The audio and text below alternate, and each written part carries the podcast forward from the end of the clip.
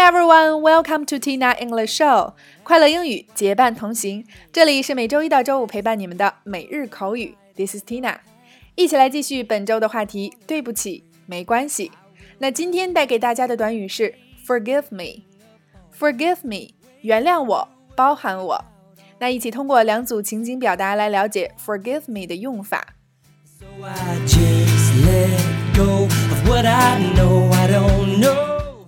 Number one A，请原谅我，我把我们的计划完全忘记了。B，不要担心，由于天气原因，我们的活动取消了。A, please forgive me, I totally forgot we had plans. B, don't worry about it, our activity was cancelled because of the bad weather. A, please forgive me, I totally forgot we had plans. B, don't worry about it. Our activity was cancelled because of the bad weather. A. Please forgive me. I totally forgot we had plans. B. Don't worry about it. Our activity was cancelled because of the bad weather. Number two. A. 我是新来的，如果有什么地方做错了，请多包涵。B. 别担心，以后大家互相帮助。 A. I am a newcomer. Please forgive me if I do anything wrong. B. Don't worry, we will help each other in future. A. I am a newcomer. Please forgive me if I do anything wrong. B.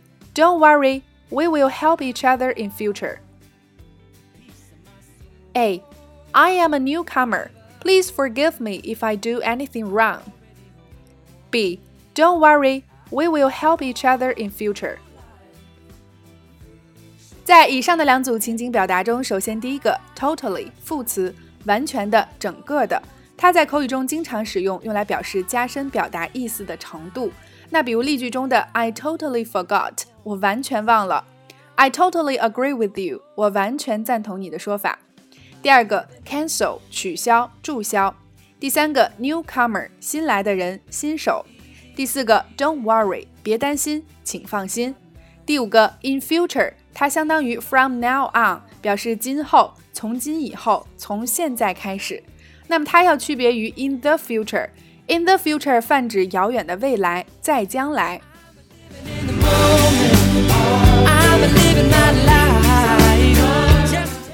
好啦，以上就是今天的全部内容。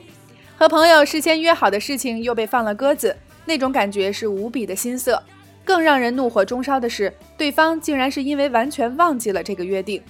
那么今天的互动环节，就请各位辣椒留言畅聊你被放鸽子的经历吧。那我们为期一周的关于对不起和没关系的表达也告一段落啦。你记住了几个呢？别忘了及时复习，在生活中变着花样的应用出来哦。OK，每天三分钟，口语大不同。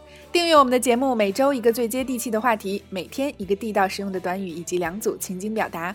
我们愿帮助你戒掉懒惰、借口和拖延症，做你最贴身的口语学习管家。